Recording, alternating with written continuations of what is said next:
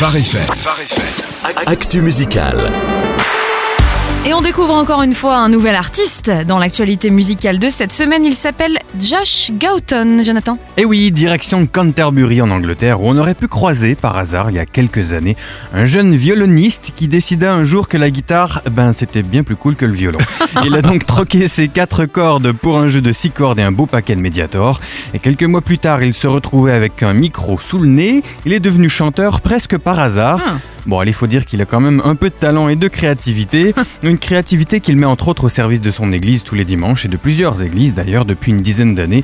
Il supervise euh, actuellement les projets créatifs pour l'église Worship Central. Euh, mais du coup, est-ce qu'il a ses propres albums? Oui, oui, bien sûr. Un premier EP en 2016 qui s'appelait As the Water Rise et puis un album sorti en 2019 qui s'appelle Oh Peace. Un premier single en a été extrait et présenté l'année dernière. Ça s'appelait Cathédrale. Ça a atteint plus de 130 000 streams en moins de deux semaines. Ah, En effet, c'est prometteur. Alors, qu'est-ce qui caractérise ce Josh Gauton musicalement Sa créativité débordante, déjà. hein. Vous prenez euh, le charisme vocal naturel d'un anglais derrière un micro, des inspirations indépendantes et vous obtenez une pop planante. Mm. Chilled, c'est le mot anglais qui colle bien. hein. Ouais. C'est aérien, éthéré, avec de belles progressions.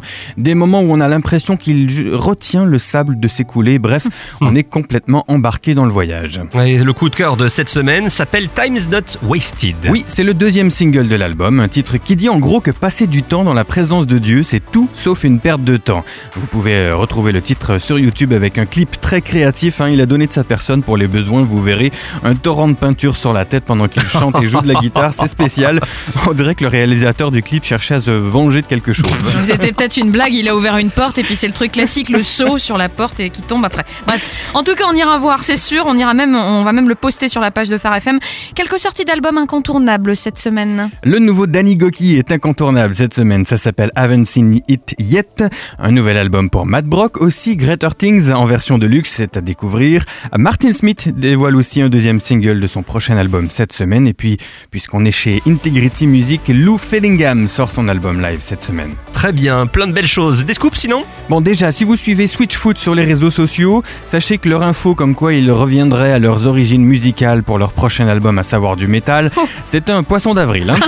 Euh, D'ailleurs, tout comme le changement de nom de Reliant K en Reliant K, et la nouvelle première partie des concerts de Skillet qui serait des ventes de cupcakes confectionnés par Corey Cooper, la guitariste du groupe, sous prétexte que Skillet a commencé dans leur cuisine. hein. C'est génial. Très fort. Bon, en même temps, son mari a bien développé sa marque de produits pour la barbe. Oui, c'est vrai. Bon, ce n'était pas vraiment des scoops du coup, mais on prend. C'est important de rétablir la vérité. Merci de l'avoir fait, Jonathan. De rien. Merci.